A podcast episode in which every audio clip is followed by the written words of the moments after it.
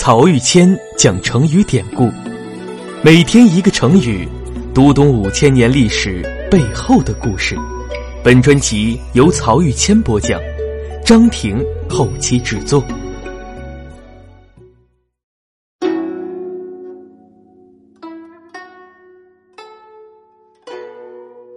这一讲我们分享的成语是“从善如流”。春秋中期啊。国际舞台上最重要的事情就是晋楚争霸。晋国霸业的开创者是晋文公，而楚国的霸业则在楚庄王时期走向了巅峰。在邲之战后，楚庄王力压晋国，饮马黄河，成为公认的中原霸主。后来，他又率军围攻宋国。刚刚战争失败的晋国认为这个时候救援宋国鞭长莫及，于是按兵不动。被逼入绝境的宋国就派将军华元前往楚军营寨劫持楚国主将子反。在子反的营帐里，两人结成同盟。楚庄王随后和宋国结盟，约定我无尔诈，尔无我虞，从而把晋国。在中原最坚定的盟友宋国也网罗到自己麾下，这时楚国的势力达到了顶点。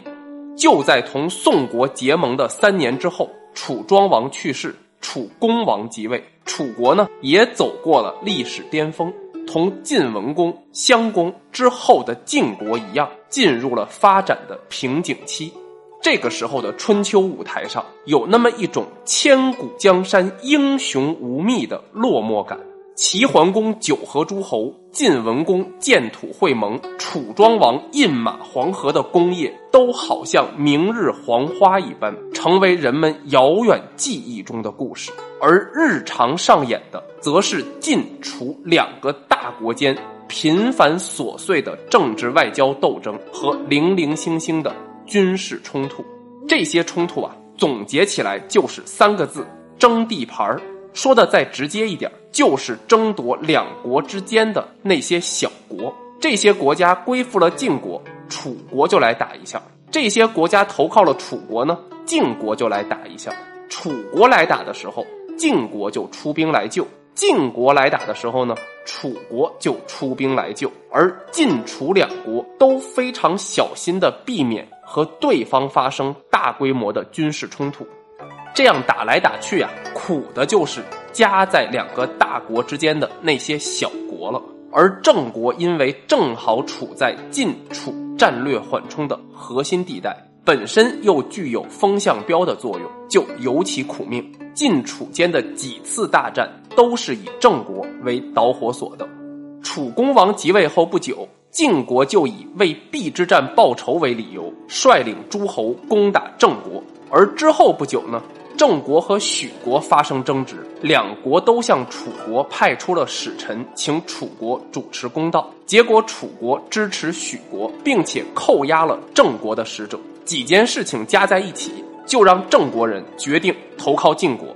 结果这边郑国刚和晋国结盟，楚国转过头来就来讨伐。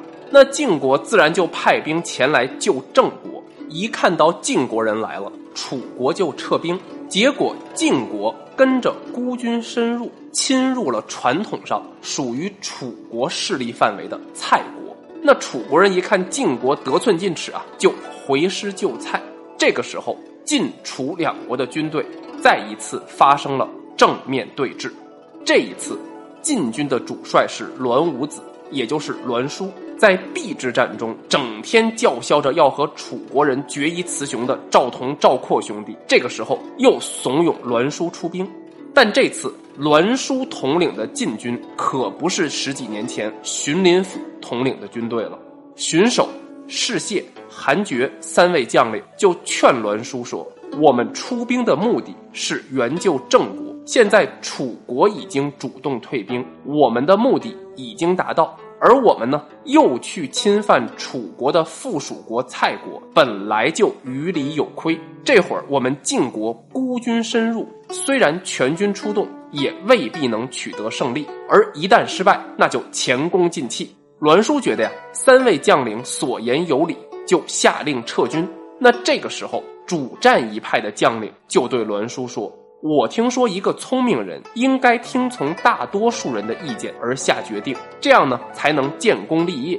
现在您麾下有十一位将领，不想打仗的只有三个人，而其余八个人都摩拳擦掌，准备跟楚国人打一仗。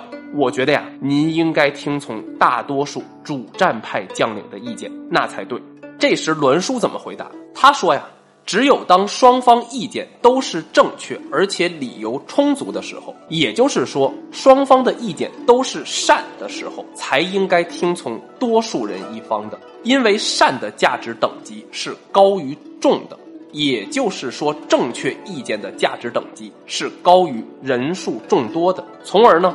栾书平息了众将的争论，改变了晋军的军事方针，没有跟楚国正面交锋，而是攻打了沈国之后就回兵了。《左传》在叙述这件事的时候，称赞栾书这个人从善如流，就是形容他在听取和接受正确意见的时候，像流水一样自然而且快速。那后来呢？人们就用“从善如流”这个成语来比喻善于接受他人提出的正确意见。而从这个成语呀，我们也能看出中国传统政治的核心理念是精英治国。我们并不是很热衷于数人头式的民主政治，而是认为相对于单纯的人数众多，道理的充足和见解的正确更为重要。只有在双方的主张都是善的这个前提之下，人数优势才能发挥作用。其实啊，西方传统的精英政治也有类似的理念。美国独立建国之后，建国之父们在设计宪法和政府结构时，特别要在众议院上加一个参议院，就是要用精英政治来平衡民主政治可能带来的问题。从而防止单纯的民主制演变为暴民的专制，从中也可以看到，无论东西方，善都是人们的共同追求。